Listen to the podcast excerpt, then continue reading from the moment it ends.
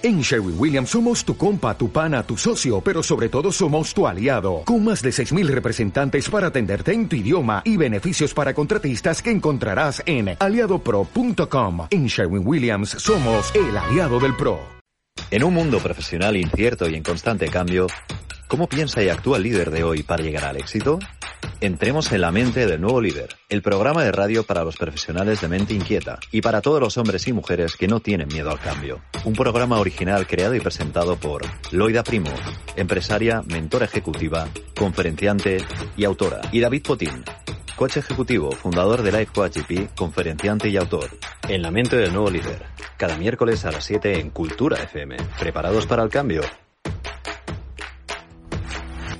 Muy buenas tardes a todos y bienvenidos en La Mente del Nuevo Líder, el programa de radio para los profesionales de mente inquieta y también para todos los hombres y mujeres que no tienen miedo al cambio, diríamos. Muy buenas tardes, mi nombre es David Potín, soy coach ejecutivo, experto en mejora de carrera y tengo el placer de volver a entrar en la mente del nuevo líder para este cuarto programa que tenemos aquí en Cultura FM. En esta aventura estoy, eh, no estoy solo, estoy acompañado por eh, Loida Primo, mi compañera amiga con quien seguimos presentando este programa. ¿Cómo estás, Loida? Pues estoy encantada de continuar en esta aventura ya última de este año, David, que termina. Un año cambiante, un año incierto, un año de aprendizaje, un año en el que hemos estado valorando algunos temas importantes en estos programas anteriores y encantada de hoy tener expertas en un apasionante tema que es el de la comunicación a través de los políticos, comunicación a través de los medios de comunicación en nuestras empresas, como líderes del cambio con nuestros equipos, un tema que creo que no va a dejar indiferente a nadie. ¿Sabes cómo me siento, David, en la realidad? Dime. Me siento con esperanza y sin miedo hacia este nuevo año 2021, 2021 que comienza. Muchas gracias, Loida. Loida, mentora ejecutiva, conferenciante y autora y presentadora. Bueno. La mente del nuevo líder.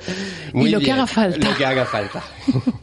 Entonces, para poner un poco de contexto, eh, en este programa nos juntamos con expertos de recursos humanos, con profesionales, líderes de empresas, pero también con psicólogos laborales y expertos en desarrollo personal y profesional, para al final ayudar eh, a todos los líderes, los profesionales, a enfrentarse a esta nueva realidad o nueva normalidad, como la queramos llamar, para, al, para también eh, saber desarrollar estas habilidades, que llamamos habilidades directivas en empresas y habilidades blandas, que nos permitirán al final pues tener un día a día eh, eficiente, pero también sereno. ¿Vale? En, esta, en este nuevo escenario hay algo que ha cambiado de manera bastante radical, para, para muchos, diría para todos, es el papel que tiene la, los medios de comunicación en nuestro día a día. La, la información que nos, dan, que nos dan los medios se ha convertido como algo imprescindible al final, porque antes sí que seguíamos las noticias para estar al corriente de lo que está pasando en nuestro mundo, pero uh -huh. ahora estamos eh, siguiendo las noticias para saber cómo va a ser nuestro día de mañana, casi. O sea, voy a poder viajar, voy a poder volver a mi oficina la semana que viene, eh, qué requisitos tengo que seguir, voy a poder ir a cenar fuera, o sea, son preguntas que realmente nos afectan mal en, en nuestro día a día. Entonces, sin duda, el papel y la presencia de los medios de comunicación han cambiado en nuestra vida personal y en nuestra vida profesional. En paralelo, es verdad que las preocupaciones y los miedos que aparecen al conectarnos con noticias que obviamente son bastante uh, negativas, pues tiene sus consecuencias. Eh, al final nuestro cerebro, en cuanto nos conecta con una situación un poco dramática, pues nos hace, nos hace sentir casi las mismas emociones, las mismas sensaciones como si la viviéramos. Eh, de esta manera, por ejemplo, nos podemos asustar frente a una película de terror, ¿no? Eh, pero en este contexto, eh, al estar conectados a noticias preocupantes de manera más regular, hemos percibido un incremento de emociones negativas en nuestro entorno a ver, los más resilientes lo han podido controlar, pero es verdad que podemos uh, identificar que la falta de control sobre nuestros pensamientos y sobre nuestras emociones ha dejado que se incremente también un cierto nivel de estrés y un cierto nivel de ansiedad para muchas personas y para muchos profesionales. Por eso hoy vamos a hablar de cómo gestionar la información en un periodo de crisis como la que estamos viviendo. Efectivamente, David, hoy vamos a ver, aparte de esta crisis sanitaria y económica, ¿podemos hablar de alguna manera de una crisis mediática? ¿El líder de hoy se tendría que replantear su consumo de información mediática? Este va a ser el tema que vamos a tratar con nuestras dos grandes expertas. En el mundo de la formación, muy afectado por la situación sanitaria y que se está transformando a una gran velocidad. El impacto de la comunicación de los políticos en el sistema empresarial. Para hablarnos de este tema están hoy aquí con nosotras dos grandes expertas. Tengo el privilegio y el lujo de tener aquí a mi mentora, a una de mujer a la que admiro respeto y quiero muchísimo a nivel personal y profesional. Ella es Miriam Subirana, doctora en Bellas Artes por la Universidad de Barcelona, autora, coach y creadora del sistema de coaching apreciativo, maestra de meditación contemplativa y abanderada en Latinoamérica de la indagación apreciativa, un método sin lugar a dudas para el cambio organizacional participativo, inclusivo, eficaz y ágil que comparto absolutamente e implementamos en las organizaciones gracias a la maestría de esta gran mujer. Bienvenida Miriam Subinana y gracias por estar aquí. Gracias, un placer estar aquí y compartir este rato con todos vosotros. Gracias Miriam. a, a su vez tenemos con nosotros a Mar Forcada, Gracias Mar, licenciada en Historia de Arte con grado por la Universidad de Barcelona, activista política y cultural, inicia su carrera profesional en el mundo del arte para pasar a trabajar en medios de comunicación, tanto en televisión como en radio. Actualmente Mar trabaja en entidad municipalista contribuyendo a formar a los técnicos políticos locales, a los políticos que tanta influencia, Mar, ejercen sobre nosotros. Y un tema interesantísimo que eres una gran voz para implementar a esta tertulia y dar tu opinión. Gracias por estar aquí y gracias por venir de la mano de nuestra gran amiga y compañera Miriam Subirana. Gracias a vosotros por contar conmigo. Es un placer estar rodeada de, de gente tan talentosa. Gracias. Muchas gracias. Pasaremos de este mundo de las relaciones sociales centrándonos en la importancia que tienen los medios de comunicación, ese impacto de los medios de comunicación y de la organización de alguna manera sesgada en los líderes, en los equipos y en las organizaciones y en el sistema en general. De alguna manera, David, tenemos aquí para tratar con ellas eh, un tema apasionante que nos está influyendo. ¿Y de qué manera ves tú, David, que nos está influyendo según tu perspectiva? Bueno, a mí desde mi punto de vista, yo creo que nos afecta mucho a nivel emocional y creo que a partir del momento que nuestras emociones están afectadas, pues están afectadas nuestras comunicaciones y nuestros comportamientos y entonces de ahí nuestros resultados para los líderes de hoy. Por eso la importancia de, de este tema de la gestión de la información que queríamos tratar en este cuarto programa. Eh, me gustaría también empezar con una frase de, de Isaac eh, Newton, filósofo británico del siglo XVIII, que dijo, lo que sabemos es una gota de agua y lo que ignoramos es un Por eso es imprescindible, al final es necesario que nos informamos a diario y para eso necesitamos recibir estas noticias por parte de los medios de comunicación. No informarnos en periodos de crisis uh, podría ser incluso peligroso, ¿no? Pero informarnos uh, de manera continua también tiene sus efectos negativos para el estado emocional pues del líder y de las personas, de sus equipos también en la empresa. De ahí me, gustaría empezar con una primera pregunta para vosotras. Según vosotras, en tiempos inciertos y en tiempos de crisis como los que el que estamos viviendo ahora, podríamos llegar a un exceso de información que afecta a nuestra tranquilidad y si es así, ¿cómo evitar este exceso? Bien, eh, no solo en estos momentos, sino que eh, llevamos ya, eh, desde que hemos entrado en, en, la era del Internet, sí. bombardeados, bombardeados de muchísima información.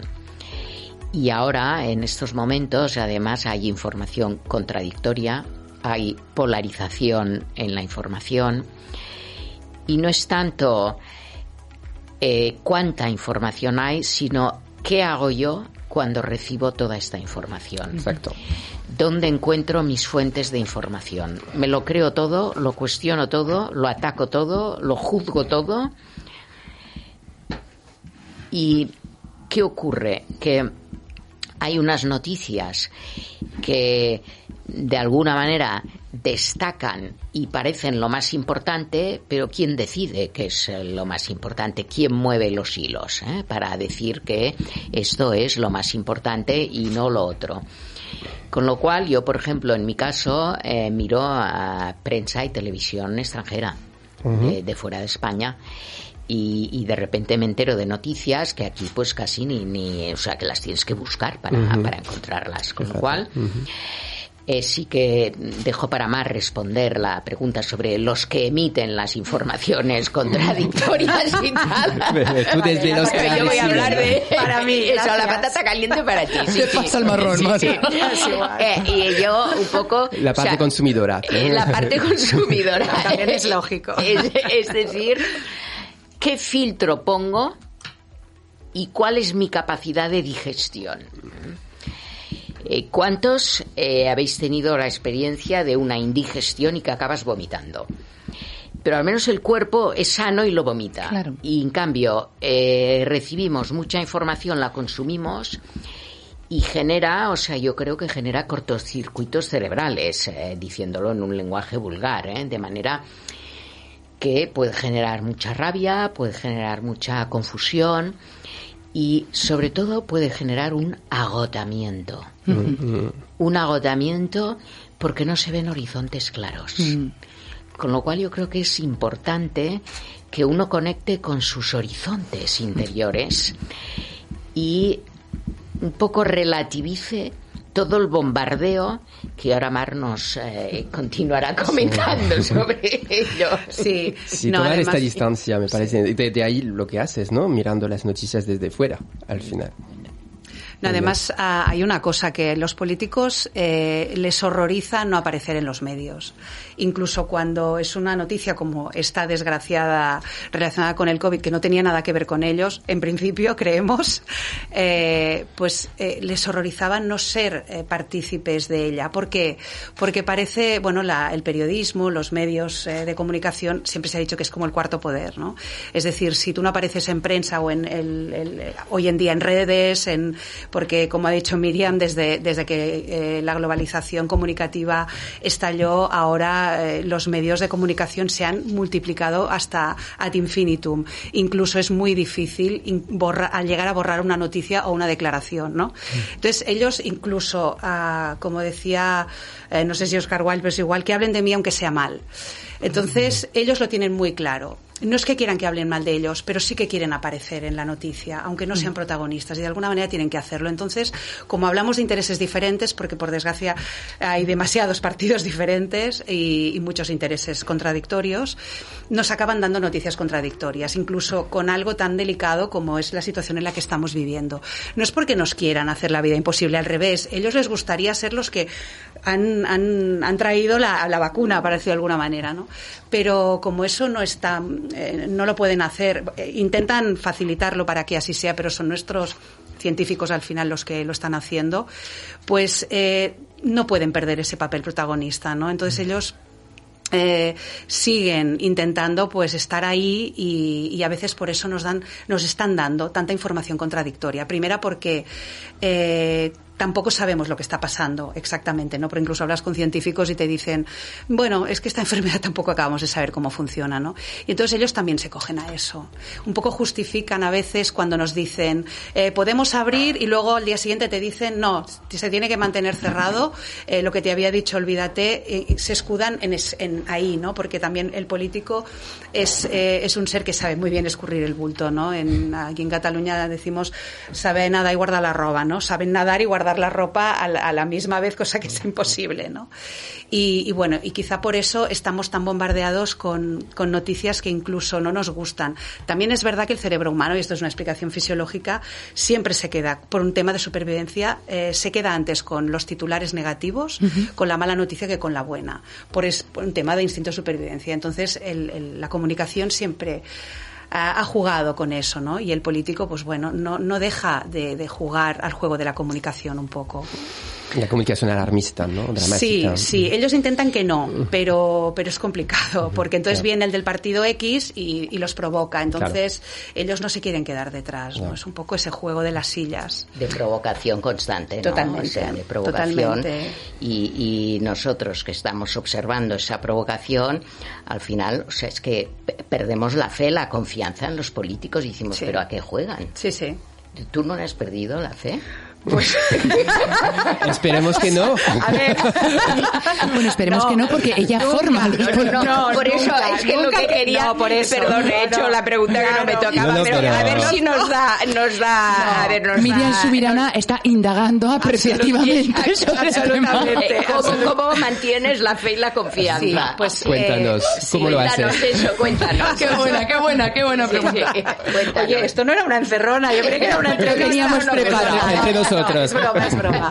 No, eh, es que sin sentido del humor no hay nada. Eh, a ver, no, no, ¿cómo no sé? Evidentemente que no he perdido la fe. Nunca hay que perder la fe, porque si no, no sé qué estamos haciendo, incluso indagando en la mente del nuevo líder, ¿no? Hay que precisamente eh, picar mucha piedra, como decimos aquí, y, y- y seguir intentando que ellos pueden cambiar. Hay corrientes políticas, aunque ahora por desgracia estamos en periodo electoral aquí en Cataluña, y eso también tras, eh, se transpone al resto de, al, al Estado español, porque evidentemente hay, hay partidos catalanes en, en el Congreso de los Diputados en Madrid, tienen sus pactos y eso está jugando, pero ahora es un mal momento porque es, el, es cuando, cuando estamos en elecciones es cuando el político en principio, eh, bueno, hace más de político, que es lo que, que a la vieja usanza, digamos, ¿no? Que es lo que no nos gusta, que es lo que hemos estado hablando antes. Pero sí que es verdad que se están vislumbrando y se están viendo nuevas corrientes dentro de, la, de los partidos políticos. Eh, ahí está habiendo muchas renovaciones de partidos, algunas son mera imagen, eso que se dividen, se vuelven a unir y esas cosas, cambian el nombre, pero a pesar de todo eso que pueda parecer que es mucha, que es muy superficial, sí que hay realmente una intención de gente con savia nueva que tiene ganas de hacer las cosas diferentes. Yo creo que las nuevas tecnologías también nos van a ayudar mucho. Eh, yo creo que si también los políticos empiezan a meterse en el mundo de la empresa nueva, que la empresa nueva es esta empresa que no es nada piramidal, sino que es absolutamente transversal, y hay partidos que ya empiezan a funcionar así. Lo que pasa es que, claro, no son los que están arriba, pero es igual, están ahí y siguen estando ahí y van entrando en los partidos que ya existen. Entonces, nuestra función como formadores, como facilitadores, coaches, como periodistas, como como influencers de, de- lo que sea, eh, es, está en, en- en irles, seguir achuchándoles y seguir eh, diciéndoles que, que cojan los modelos de, de- la, de, de lo que está pasando, ¿no? De, las nuevas empresas, de los nuevos movimientos que hay sociales y que, y que algunos políticos lo están haciendo y, y seguir ahí. Fijaros, eh, Mar y, y Miriam y David, gestionar en tiempos de cambio para los líderes, para todos los que lideramos proyectos empresariales, no es una tarea fácil y esto es una realidad. Y es verdad que a veces la información es contradictoria, y esto es un hecho que creo que podemos constatar en la tarde de hoy y en los tiempos que estamos viviendo. Sin embargo, aunque el líder no tengamos claro el escenario porque es incierto, ¿cuánto de importante tiene ser impecable con tu palabra y cuidar tu forma de expresión y esa forma de comunicarnos? Aunque el escenario sea incierto y aunque no sepas exactamente qué es lo que va a pasar. Porque esto a los líderes nos ha pasado. En esta pandemia, en crisis vividas anteriormente, no conoces el escenario, no sabes exactamente cuál es la estrategia. Y ese reconocimiento de vulnerabilidad del líder, de reconocer, no sé muy bien cuál es el camino. ¿Cómo lo veis vosotros?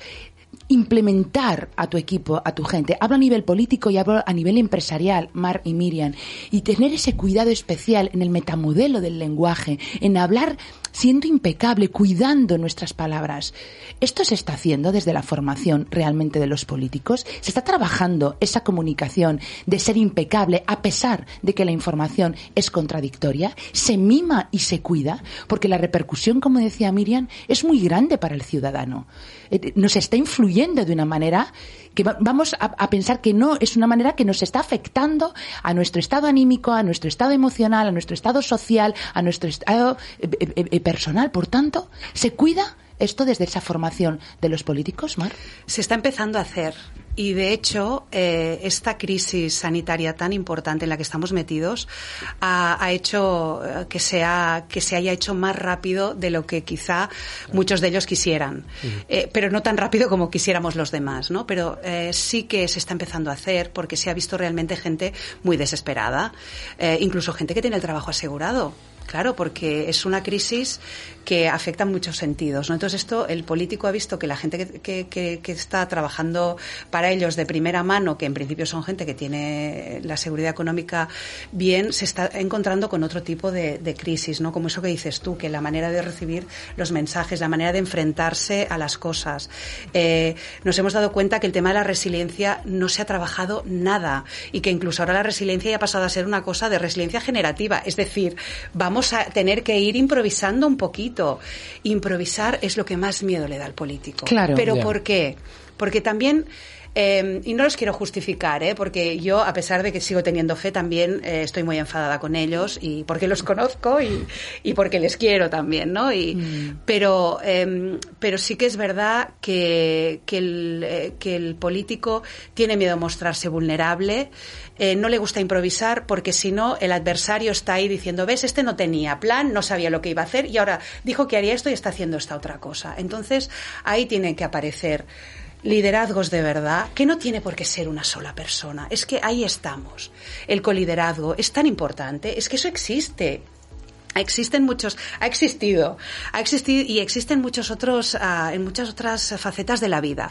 Entonces hay que perder un poco la- el, el miedo de decir es que tiene que ser fulanito o menganita porque es que si no no podemos ser cuatro, cinco o veinte. No, no pasa nada. Puede haber coliderazgo. Tiene eh, y en el sentido que si uno se muestra vulnerable, el otro haga el papel de no sé qué, que seamos como un todo, un, un- como un puzzle que va, acaba haciendo un todo, que somos diferentes personas que tenemos diferentes papeles. Pero es, es complicado, porque es lo que os digo, el, el político le da un miedo horroroso el mostrarse vulnerable y el mostrarse que está improvisando, cuando muchas veces es lo que tienen que hacer y no pasa nada, pero el problema es que no lo dicen, no lo reconocen. Y entonces esa improvisación parece que sea inutilidad y falta de, de previsión, y muchas veces no es así. Y falta, perdóname, y Miriam, me gustaría compartirlo contigo, de autoconocimiento, ¿no? ¿Cuánto trabajo tiene que hacer el líder político o empresarial de introspección para poderse conocer y proyectarse a los demás? Sí, lo que ocurre es que vivimos de cara afuera, de cara a la galería y, y siempre de cara afuera, siempre de cara afuera. Y el líder que se convierte en, en una persona que tiene que administrar, que manejar, que coordinar y eh, tiene tantas tareas, una tarea, otra tarea, otra tarea, llega un momento que vive siempre de cara afuera, de cara afuera. Claro. Esto desgasta mucho, hace que falte esa capacidad de resiliencia y sobre todo falta de escucha, Ay, de, de no precipitarse. Es necesario improvisar porque hay muchos cambios y, y lo que planificaste ayer quizá hoy ya no sirve. Pero improvisar desde una sabiduría interior, improvisar desde una intuición más profunda, desde escuchar todas las voces. Me encanta lo del coliderazgo. Yo creo que empiezo a tener fe y confianza de nuevo en los políticos. tenemos, lo tenemos, Sí, sí, sí, lo sí, tenemos sí, sí, gracias a ti. sí, ese coliderazgo, sí, sí, sí, claro, sí. porque va muy, voy a- va muy alineado con coliderar, co-crear. Correcto. Que es un Sí. poco lo que, lo, en lo que, en lo que Miriam y todas las personas que creemos en este, en este movimiento de la indagación apreciativa, en esa gestión del cambio, es en lo que trabajamos, en co-crear nuevas formas de avanzar, que en coliderar. Claro. y escuchar Ahí. todas las voces, escuchar, todas las las voces, voces. porque así la decisión que se tome eh, será una decisión más sabia porque incluirá la sabiduría colectiva, no solo eh, mi deseo, mi perspectiva o ir en contra de, sino Claro. tener en cuenta el beneficio de todos, ¿no? El, el bien común. Sí, y eso es poner de lado también el ego, un poco. Qué verdad, David. Pasar del liderazgo al coliderazgo. No solo soy yo, mis ideas, mis acciones, sino al Sí, así, final. sí, sí. Sí, es, es dejar un lado esa parte del ego. Absolutamente, ese ese es el- uno de los grandes problemas de la política, los egos. Claro. Cuando te debería ver, porque al final es para ayudar. es Sí. Sí, sí, no, no, es, es, es que es eso, ¿no? Porque si yo, es, es, lo que os decía, ¿no? Y no quiero repetirme, pero si reconozco que soy vulnerable, que no tengo la solución, he fallado como líder. No, no has fallado como líder. Oye, tienes a tu compañera al lado que te puede ayudar, te puede echar una mano, o al otro va de más allá, ¿no? Sí. Y ellos creen que no se puede, que estas estructuras ya funcionan. No, oye, se pueden cambiar. Mm. Es más, eh, ha, habido, ha habido proyectos en los que Miriam y yo hemos trabajado hace muchísimos años, en los que sí se creía que se podía cambiar ya no, de, de, de, todos los aspectos, incluso el político. Sí. Y, o sea, que se puede hacer. Sí, no, la cuestión de, de, la lucha de egos la encontramos en, en la academia, o sea, en el, el mundo académico, sí. en el mundo de la medicina, en, en, en el mundo político. Y es, es, una cuestión de que nos hemos alejado de nuestro ser auténtico, de nuestra sí, autenticidad, qué verdad, qué verdad más de, de, nuestro ser esencial. Sí. Y que hemos ido construyendo una serie de capas que el yo se convierte en un hacedor. Yo claro. soy porque hago. Sí, sí, no, yo soy porque soy. ¿no? Entonces esa, esa, ese autoconocimiento y que mm, como Mara ha dicho, aquí en Cataluña estuvimos participando en un proyecto de, de llevar estos valores eh, del autoconocimiento al mundo de la cultura, de, de, de la política, de la, política de la economía, de la educación, de, eh, de manera que sí que hay estos movimientos que, que están, uh, bueno, intentando generar este cambio en la manera de, de ver la política, de relacionarse con los otros, pero empieza por uno mismo. Está clarísimo. Y, y eh, por escucharme a mí mismo, por saber tener espacios de silencio, aunque sea unos minutos de silencio, porque en ese silencio seré capaz de calmar las aguas del bla bla bla, del pensamiento discursivo, de esto, de esto, de otro, de otro, de otro y en esa calma emergerá una voz de sabiduría interior que me conectará con la sabiduría de los otros, que me conectará con lo que el otro necesita, con lo que yo necesito y llegar a decisiones que satisfagan eh, lo que en este momento se necesita. Y hay claro. muchas necesidades mmm, cruciales, eh, prioritarias, y dices, bueno, pero ahora ¿por qué se enredan con esto cuando hay que atender eh, situaciones, eh, por ejemplo, de que es que hay muchas personas que están eh, volviendo a, a, estar bajo el lindar de la pobreza mm. y, y, con toda esta situación que estamos viviendo. Entonces es, bueno, saber priorizar. Eres bálsamo para nuestros oídos mm. y sabiduría, porque escucharte siempre calma y, y, además da una visión de esperanza.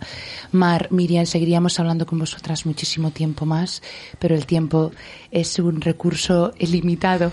Pero ha sido un placer recoger todas estas opiniones. Sí. ¿Dónde os podemos encontrar? Sí, decirnos dónde, para los que quieren saber más de vosotros. Más de vosotras. Yo, mi web es uh, miriamsubirana.com miriamsubirana.com y además Miriam Miriam y además eh, escritora y escritora porque no eres autora eres escritora de 12 libros eh, 14. Miriam, 14 libros y en el, la siguiente parte vamos a hablar porque tenemos el lujo de seguir teniéndote de tu último libro un poquitín ¿Os apetece? Estoy segura que os apetece. ¿Sí? ¿Me lo permites? Sí. Gracias. Mar, ¿dónde podemos encontrar a Mar Forcada? Mira, tengo Twitter, mforcada con n final, a, a arroba. No, no tengo web ni nada parecido pero tienes mucha sabiduría, mucha experiencia y mucho, mucho, que, mucho que ofrecer a estos nuevos políticos y a ese coliderazgo que con él nos quedamos a través de una visión positiva y esperanzadora. Miriam Subirana, Mar Forcada, compañero David. Gracias. gracias. Muchas gracias, gracias, por vuestras aportaciones, además bastante diferentes con este punto más político que todavía no habíamos, no habíamos tenido. Qué bueno, muchas gracias. Eh, aquí pasamos ahora a la siguiente sección. Gracias. En un mundo profesional incierto y en constante cambio, ¿cómo piensa y actúa el líder de hoy para llegar al éxito?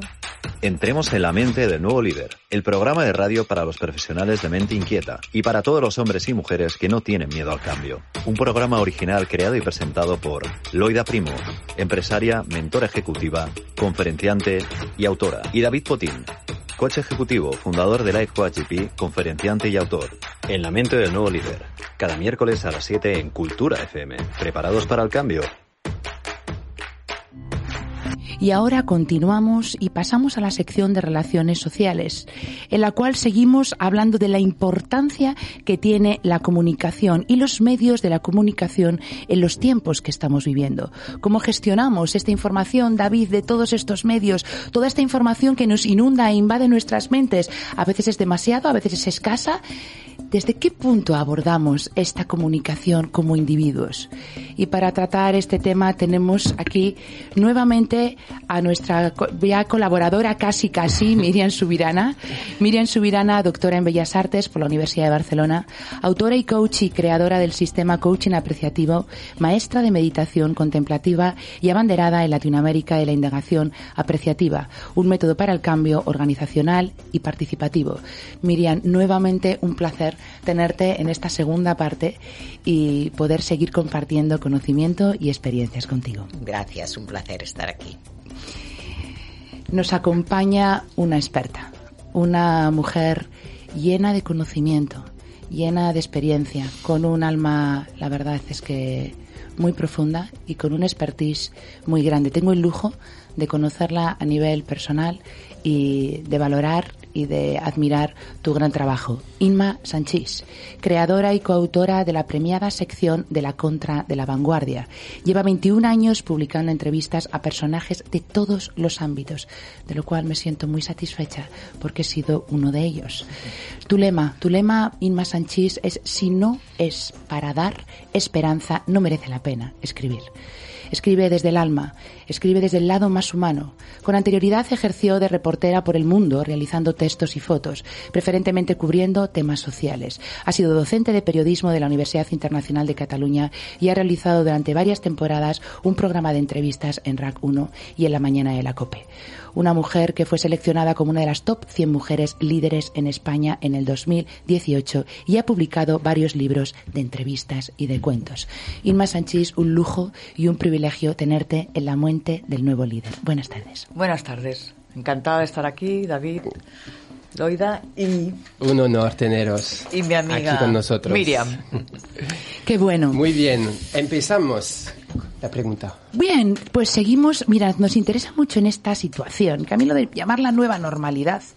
Bueno, tenemos un tertuliano además también con nosotros. Que acaba de salir. ¿Eh? ¿Cómo se llama, Inma? Se llama Oliva. Oliva. Así que tenemos la opinión además de un sector importante de nuestro mundo, que son los animales que también sienten, viven y no sé hasta qué punto les afecta la comunicación, mucho de cómo nos dirigimos. Hombre, claro que nos afecta. Claro, claro que nos afecta. Nos afecta. Yo hablo como si fuera perro también. Sí. Miriam, eh, Inma, la información que recibimos por parte de los medios en estos tiempos puede ser dañina ¿Creéis que puede ser dañina para los líderes de hoy? Es una información verdaderamente contradictoria, hemos hablado en la parte anterior, pero ¿hasta qué punto está influyendo en el líder empresarial? Los medios de comunicación y, por tanto, a nuestros equipos de trabajo, a nuestras empresas y a nuestras organizaciones. Bien, yo recuerdo las palabras de que nada nos puede hacer daño si nosotros no lo permitimos. Con lo cual, la cuestión está desde dónde escucho, desde dónde leo, desde dónde miro. Es cierto que hay palabras agresivas, eh, titulares negativos, eh, que se centran en aspectos que no nos ayudan a ser mejores personas, sino que más bien eh, nos despiertan la rabia, nos despiertan la desesperanza, la frustración, la negatividad. Y ahí uno tiene que tomar una decisión. Yo hablo desde el oyente, desde el lector, desde el que recibe las, eh, las noticias del, consumidor de los medios de comunicación. Eh, ¿Qué consumo? Eh? de la misma manera que decidimos qué es lo que nos llevamos a la boca, los que tenemos el privilegio de poderlo decidir, que creo que muchos de los oyentes también lo, lo tienen, eh, para cuidarnos, pues eh, también mm, saber filtrar y saber decidir, bueno, cuándo quiero que un titular realmente lo voy a consumir y que me dañe y que me desespere y que me genere mucho miedo. Yo creo que en los últimos meses hemos visto como desde los medios de comunicación se ha generado una cultura de miedo. No es que no, no, estuviera, porque ya estaba la cultura de miedo, pero se ha potenciado aún más. Y ahí tenemos que, que conectar con la sabiduría interior y saber un poco filtrar y ser un poco escépticos o tomárnoslo un poco um, con perspectiva, saber relativizar. Inma. Bueno, partamos de la base de que la información es buena. Siempre. o sea, estar informado es bueno, estar desinformado es malo. ¿Eh? Esto sí que yo no tendría ninguna duda, ¿no? La información es buena. Lo que pasa es que, bueno, hay informaciones y informaciones y uno de saber qué lee, qué escoge. Y luego, si se trata de profundizar y de estar tranquilos, bueno, tenemos a nuestro alcance cosas que antes no teníamos, ¿no? Tenemos muchos personajes de la otra punta del mundo que nos hablan de muchas cosas como la necesidad de hacer pausas, como la necesidad de gestionar bien las redes sociales en el sentido de gestionarlas a nivel personal, de que no te afecten demasiado, em, gestionar también lo que vemos y lo que no vemos por televisión o por distintos medios. Entonces, de entrada yo diría que estamos en un buen momento. Lo que pasa es que también es verdad, pues asistimos a la primera pandemia eh, mundial televisada y con, siguiendo la información día a día. Son unos pesados, porque más que informarnos nos desinforman, es cierto, porque por aquí y por allá, o sea, nadie se aclara, todo el mundo duda de lo que está ocurriendo, pero es que es el reflejo de la realidad. Es interesante lo que acabas de decir, estas técnicas que tenemos a nuestro alcance ahora para pues tener esta distancia y conseguir mantener nuestra tranquilidad. Eh, porque al final, como dices, necesitamos la información. Según tú, ¿cuáles son las otras herramientas que podríamos usar eh, para mantenernos al corriente sin sufrir un exceso de información negativa? Bueno, fijándonos también en la información positiva que la hay, ¿no? Porque, eh, o sea, todos estamos de acuerdo en que eh, vamos a ver, si la gente buena no hace nada, acaba imponiéndose el caos y el mal. Pero el caos y el mal no acaba de imponérselo porque hay mucha gente buena y hay mucha gente que piensa y hay mucha gente que reflexiona. Lo que pasa es que, bueno, acceder a esa información requiere un gran esfuerzo. Esa información, ¿dónde está? Pues está en libros, por ejemplo, está en, en, documentos que puedes encontrar vía Internet de una manera muy fácil. Exacto, o sea, ser más proactivo al final con la información. Claro, o sea, yo lo que no, lo que yo, por ejemplo, aconsejé mucho durante la pandemia era, yo, por ejemplo, yo como periodista veía un telediario. Mira. ¿eh? Y veía un telediario internacional y un telediario y ya está. No estaba todo el día enganchada a esa cosa de que, además, todo el rato es lo mismo y lo mismo y lo mismo, pero esto ya lo vemos, ya lo ve el telespectador. Lo que pasa es que, bueno, eh, no sé qué tienen las pantallas realmente que nos hipnotizan, ¿no? Entonces, que no te hipnotice una pantalla, has de ejercer un, la voluntad. Claro. Como para coger un libro es de ejercer la voluntad. Es más fácil tumbarte en el sofá y que lo que te echen. Sí, es una cuestión de, esfuerzo también al final. Pero hay, hay, hay mucha información muy interesante y muy buena y, ahora la, tenemos, bueno, al alcance, al clic, ¿no? Es que hay que aprovecharlo. Miriam, ¿Qué, piensas ahí? ¿Tú cómo ves, que, cómo ves la, el efecto de esta información, obviamente más negativa, y cómo hacer para que no afecte también el clima y la motivación? Hablo más en los equipos de trabajo, en el mundo empresarial. A ver, en primer lugar estoy de acuerdo con lo que dice Ima, que estamos en un momento extraordinario donde tenemos a nuestra disposición información muy buena para ampliar nuestras capacidades, nuestro talento, nuestras posibilidades. Eh, la cuestión es cuánto tiempo mm, dedicamos a consumir esa información de manera que no nos aísle eh, físicamente de los otros, porque si estoy eh, tanto tiempo detrás de la pantalla, llega un momento que es una adicción casi, ¿no? Es, una adicción que estás caminando y estás con el móvil. oye, cuando camines, camina cuando comas en casa con alguien o cuando vas a ver a un amigo y comes con él o con ella, eh, pues, pues estate con él y no con el móvil, no viene de media hora, ¿no? Entonces se ha convertido en una adicción que de alguna manera está afectando a las relaciones interpersonales presenciales, por decirlo de alguna manera. De estar totalmente presente para el otro. Sí, voy a hacer un apunte porque entrevisté a una mujer increíble, ¿ves? Esto es también lo que tiene la, comunicación y la información hoy en día, ¿no? Que de repente sabes que hay una norteamericana que ha hecho un estudio, una socióloga, sobre nuestros usos y maneras con eh, las pantallas y los móviles. y entre otras cosas decía que en Estados Unidos, no sé si el, el, Es que no quiero meter la pata, pero era más elevado que el 30% de las personas contestaban al móvil mientras estaban haciendo el amor. Fíjate. Fíjate. Entonces, por favor. están avanzados en todo.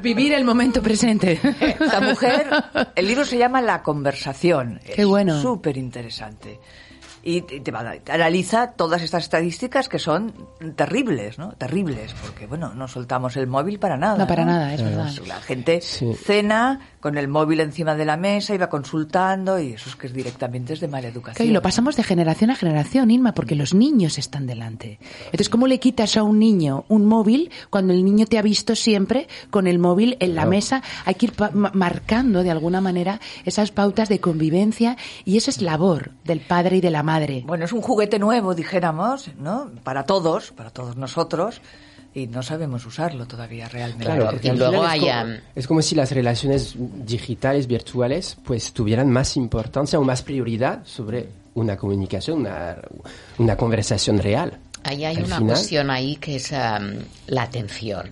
Es decir, tenemos la atención como desviada en tantas cosas que no estás totalmente presente en ello. Y ahora aquí, en, en, esta época, pues se ha añadido un desafío más, que es damos formaciones online, estamos dando formaciones online. Entonces tienes otra persona al, otro lado de la pantalla y, no sabes exactamente si está contestando correos, además mirando las noticias y además mirando el móvil. O haciendo el amor, como dice Inma. bueno, no creo que, que estén en un curso se, desconecta, se, desconecta la pantalla y solo ponemos audio. ¿Quién sabe? ¿Quién sabe? Ahora pensaremos. Ahora voy a pensar en esto, Inma. y ahí hay una cuestión de ejercitar nuestra voluntad. Claro, totalmente. Y cuando nuestra atención está tan dispersa mm, en tantas informaciones diferentes, y además es que a mí me, ocurre, es decir, voy a buscar una noticia, alguien me ha dicho algo de alguien, de un libro, eh, voy a buscarlo en internet y eso me lleva a otra cosa, y eso te lleva a otra cosa, y eso a otra cosa, y sin darte cuenta ha pasado media hora. Sí, sí, sí, es verdad. Ha pasado media hora, con lo cual has de tener eh, mucho autocontrol de saber cuánto tiempo quieres dedicar, igual que Inma decía, cuántos teles diarios quieres ver al día, o sea, cuántos es necesario. Con uno hay eh, sobras. Bueno, y yo no miro ni uno al día. ¿eh? Yo tampoco. pero sí que miro otras fuentes de, mm. información, mm. porque creo que es importante estar mínimamente informado. Nutrido, como dice Inma, que para eso está la información, para nutrirte y, bueno, y, y, seleccionar. Pero también hay una cosa que yo creo que es importante, ¿no? Y es cómo valoramos la información, cómo la estamos valorando hoy en día, ¿no? Y fijaros que ha pasado lo mismo que en televisión, ¿no? Esos aparatos para mí misteriosos que ponen en las casas para medir las audiencias, que yo no conozco a nadie que lo tenga. Jamás alguien me ha dicho yo tengo ese aparato, porque yo lo pregunto, porque digo, bueno, ¿quién es el público objetivo? O quizás no, lo saben. No, sí, porque tú estás de acuerdo y te lo dejas poner y entonces te miden. Bueno, ahora los periódicos digitales también funcionan así, ¿no? Entonces, bueno, pues, ¿qué noticias funcionan? O sea, en vez de no me gusta la palabra educar al, lector o educar al consumidor. No me gusta esa palabra. Pero. Em, pero sí acompañar, ¿no, Inma? Acompañar en el sentido de decir, bueno, si yo dirijo un periódico y soy periodista, lo cual ahora es bastante difícil porque lo dirigen otro tipo de personas que van a buscar más la rentabilidad que ejercer el periodismo. Fíjate. Que siempre ha sido un oficio de pobres, dijéramos. Em, pues bueno, si lo que se busca es clics, clics, clics, clics, clics, pues bueno, los clics tienes que dar carnaza, claro, tienes que dar carnaza para que... dar pues ya lo sabes, ¿no? Pues Claro. La mujer con tres pechos. Bueno, pues seguro que entra más gente que, ¿me entiendes? Claro. Que el juicio de Julian Assange. Y, y caímos en la dramatización también, lo que hablábamos. No, y un poco lo que está O sea, diciendo Inma, si realmente el objetivo empresarial es eh, que siempre el objetivo empresarial es goldriano. Es goldriano en el sentido de que los empresarios buscamos para nuestras organizaciones rentabilidad, porque si no tendríamos ONGs que también las hay y está fantástico. Pero hay que preguntarse qué es la rentabilidad. también. Correcto, lo comparto. Y de- ahí es donde pasamos de ese liderazgo vertical a ese liderazgo más transformacional, más transversal y más cercano a la persona. Porque puedes obtener grandes rentabilidades. E Inma y Miriam y David nos sorprenderíamos de cuánto mayor rentabilidad podemos obtener dirigiendo a través de poniendo el foco en la productividad o poniendo el foco en la persona para obtener rentabilidad. O sea que el objetivo puede ser el mismo, pero de qué forma lo hacemos para obtenerlo. Y sin lugar a dudas, y como empresaria, defiendo la postura de que tenemos que buscar rentabilidad, sí, pero poniendo foco en las personas, en qué nos aportan, sin- en la escucha. Y sin que afecte, obviamente, la calidad de la información. Que- No, al contrario, que la, la incremente porque estás poniendo, eso decía, era un oficio de pobres el periodismo, porque era un periodismo de valor, porque se aportaba valor con la información. Yo creo que es el trabajo que tú continúas haciendo, Inma, aportar valor en, en esas contraportadas tan exitosas que tienes en la contra y que no dejan, no dejan indiferente a nadie porque tocas el lado más humano. Y yo creo que eso es lo que nos falta, Miriam, llegar al lado humano para vivir el momento presente. Y esa es la comunicación que ahora necesitamos, aunque sea dura. Aunque sea difícil de transmitir, pero si lo haces siendo impecable con tu palabra, poniendo cuidado en las palabras y mimándola, ¿cómo lo Sí, ves? y no solo eso, sino también, o sea, yo creo que es importante los datos y la información. Y documentarte. Y doc- estar, que las cosas tienen que estar bien documentadas. O sea, no da igual 100 muertos que 101. Correcto. ¿no? No es lo mismo. Ese uno tiene nombre, apellidos, familia y a veces, bueno, pues no, alrededor de 100. Dices, ¿perdona? ¿Alrededor de 100? Qué verdad más grande. En todo caso, todavía no sabemos exactamente cuántos son los datos, pero hay entre, o sea, hay que ser cuidadoso. Hay que ser cuidadoso. Muy cuidadoso. y ahora tenemos el tiempo, que es un factor que también se ha mm, traspapelado en, en, en nuestra mente, ¿no? Que parece ser que la prisa manda. ¿no? Además de la productividad, el tiempo también. El tiempo, productividad al, al máximo tiempo y bueno, todo eso, claro, va disminuyendo Claro. Claro, Bueno, la, ca- la la calidad, la calidad de todo. Va en detrimento a la calidad, claramente. Y, y hay una cuestión referente a lo que comentabas, de que las entrevistas que hace IMA son, tienen una gran calidad, una calidad humana. Y, ¿Y de dónde surgen? Pues eh, claro, Ima eh, hace un trabajo personal, medita, eh, tiene esa, esa introspección, esa reflexionar, que con las prisas mucha gente no lo tiene. Pim pam pum, pim pam tú, escribo en el blog tal, escribo no sé qué. No, o sea, eh, medita, reflexiona. Fíjate, Menos es más. Pero Menos volvemos, más, pero exacto. volvemos al anterior con, que hemos comentado con Mar Forcada, al autoconocimiento del líder, del político, del periodista, del individuo, ese trabajo personal, ese cuidado del yo personal que es lo que estamos desatendiendo. Inma Miriam, eh, me gustaría pedirte a ti, especialmente, como experta y como periodista, un titular de cierre del 2020. ¿Qué deberíamos comunicar este año? ¿Cómo deberíamos cerrar este año, Inma? ¿Y cómo deberíamos abrir el 2021 para los líderes empresariales de hoy ante la crisis económica delicada que estamos viviendo? Bueno, me gustaría no decir tonterías, porque es un sector que conozco por encima, ¿no? Eh, pero lo que sí tengo claro es que, a ver, estamos, yo creo, ante, ante una crisis, ¿no? Una crisis de valores, eh, empresarial, de, de modo de, de enfocar la vida humana, ¿no? Sobre todo en Occidente, ¿no? Bueno, y, en- y fuera de Occidente, pues todavía tienen peor, ¿no? Porque todavía, bueno, ya lo sabemos todos, ¿no? La, el decalage que hay entre ricos y pobres, mm, la injusticia contra las minorías, contra las mujeres, contra, bueno, todo eso, ¿no? Bueno, eh, podemos cerrar un año horribilis que no vamos a cerrar nada porque el 31 al 1 no hay mucha diferencia. ¿eh? Pero esta es otra cosa, ¿no? Es aquello de el año se acaba y empieza un... Bueno, ¿no? Como decía Mafalda, es el continuose del acabose de ayer, ¿no? Claro, y en eso andamos, ¿no? Sí, sí, es verdad. Pero, por otro lado, como todo, o sea, no hay nada que no tenga otra lectura a otro lado. O sea, está, yo creo, creo, que se está, está acabando una manera de entender la vida y un mundo y están haciendo otro. ¿no? Qué bueno. Están haciendo otro que es más consciente con el medio ambiente.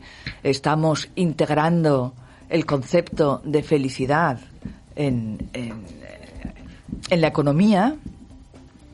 Y todo eso son cosas positivas y estamos entendiendo que eh, todos somos uno. Y esto no lo dice la espiritualidad, que también, pero sobre todo lo dice la ciencia. ¿no? Bueno, o sea, sin insectos el ser humano dura cuatro días. ¿no? Entonces parece que haya que matarlos a todos. Bueno, pues no. ¿no? Y- pero ese mundo ya está, ya está aquí. O sea, esa otra manera de entender y de ver el mundo está entre nosotros. Yo no me la invento. Y yo no paro. O sea, llevo 22 años, yo no paro de entrevistar a gente con perspectivas de futuro, con ilusión, gente que hace cosas increíbles, ¿no? Increíbles. Qué bueno. Y, y yo vivo en ese lado, creo que vale la pena vivir en ese lado, ¿no? En el lado de, bueno, ¿dónde están las soluciones? Totalmente. ¿Eh? ¿Quién tiene una idea? Sí, Qué bueno.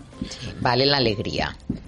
exacto. Creando este vale mundo la alegría. más En vez de vale la pena, vale la alegría. Sí, pero ya está, está ahí. Claro. O sea, está. Sí, Lo sí, que- hay que verlo. Hay, que, verlo. comunicarlo también. Sí, y hay que ¿eh? comunicarlo, hay que transmitirlo y poner este foco sobre estos nuevos valores, como dices, de la felicidad, de la salud, del bienestar. Al final es un año que creo que nunca hemos eh, hablado tanto de salud, de bienestar y de la importancia que tiene. Y de felicidad.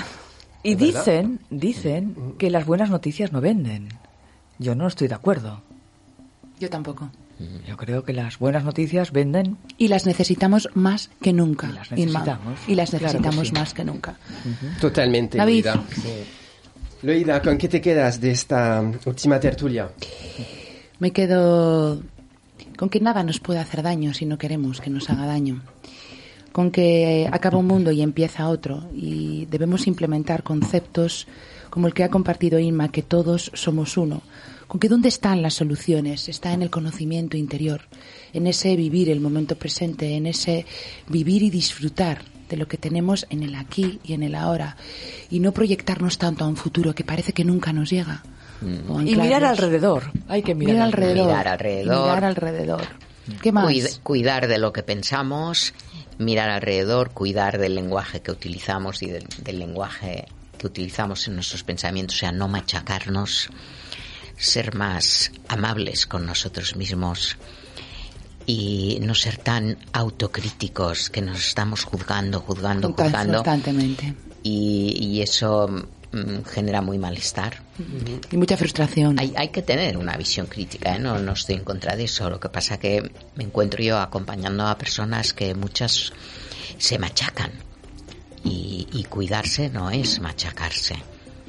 No, Es así, no. es así. Exigirse y machacarse es diferente. Es También diferente. retarse está, está bien, pero Sí, machacarse y tener voluntad, disciplina Exacto. es diferente que machacarse. Y escuchar. Es importantísimo. escuchar, que no lo sí, hacemos. No lo hacemos. No Sí, sí, sí, escuchamos. es- Tenemos que hablar Escuchar, más que escuchar. ¿Cuántos sí. mensajes ¿Cuántos buenos? mensajes? Me gustaría también remarcar lo que dijiste que me parece muy bueno. Es de la misma manera que decidimos lo que comemos, pues deberíamos también decidir un poco más lo que consumimos a Qué nivel bueno. de información, porque esto afecta también mucho nuestro, nuestras emociones, ¿no? Eh, y entonces, relacionado con lo que decías, eh, Ima, es la proactividad en la información. No solo al final ponerse, ponerse, tumbarse en el sofá y recibir la información desde la televisión, sino ir buscándola de manera más consciente y más positiva. Sí, es aquello. Esto me interesa. Pues voy a profundizar en esto. No te pierdes nada. Exacto. Claro, porque no no, te pierdes sola. nada. A veces tenemos la sensación de que, de que nos estamos perdiendo algo. No, No, nos perdemos. No, No, no, nos al contrario, vamos a, a indagar más Claro. positivamente. O sea, en, el, Excelente. en la profundidad está la amplitud. Qué bueno. Pues Ya mira, brindis, ¿no? me parece. Ya te veo con la Me parece. Tengo la copa, Inma, Miriam y David. Tenemos porque es nuestro último programa. De la y se emitirá, se emitirá. Da igual, me quedo con la frase de Mafalda. Me voy a quedar y no me olvido. Pero bueno, se- es el último programa en diciembre, porque luego empieza el del 2021. Entonces, eh, nos encantaría hacer este brindis con vosotras, eh, David. Y realmente un brindis por la esperanza, un brindis por vivir sin miedo, un brindis por co-crear nuevas formas de avanzar, por decidir realmente la información que queremos, por intentar ser más felices. ¿Por qué más queréis que brindemos? Miriam. Eh, brindar para que eh, las personas eh, se interesen en leer y en escuchar y que pueden leer el libro de meditación contemplativa y el libro de serenidad mental. Qué bueno, últimos Que- libros de Miriam Es Subirana. que me has dicho que hablaríamos de ello, así que simplemente lo digo. Muchas gracias. Y brindo para que eh, aprendamos la comunicación no violenta, es decir, a aprender a hablar con el otro desde lo que yo necesito, no desde lo que tú haces mal. Fantástico, Muy bien. fantástico. Inma, ¿qué añades a eso? Bueno, yo añado ser un poco conscientes, averiguar un poco quiénes somos, pero no solo quiénes somos nosotros como individuos, sino quiénes somos como bicho. ¿Me explico? Es decir, como, como ser, ¿no?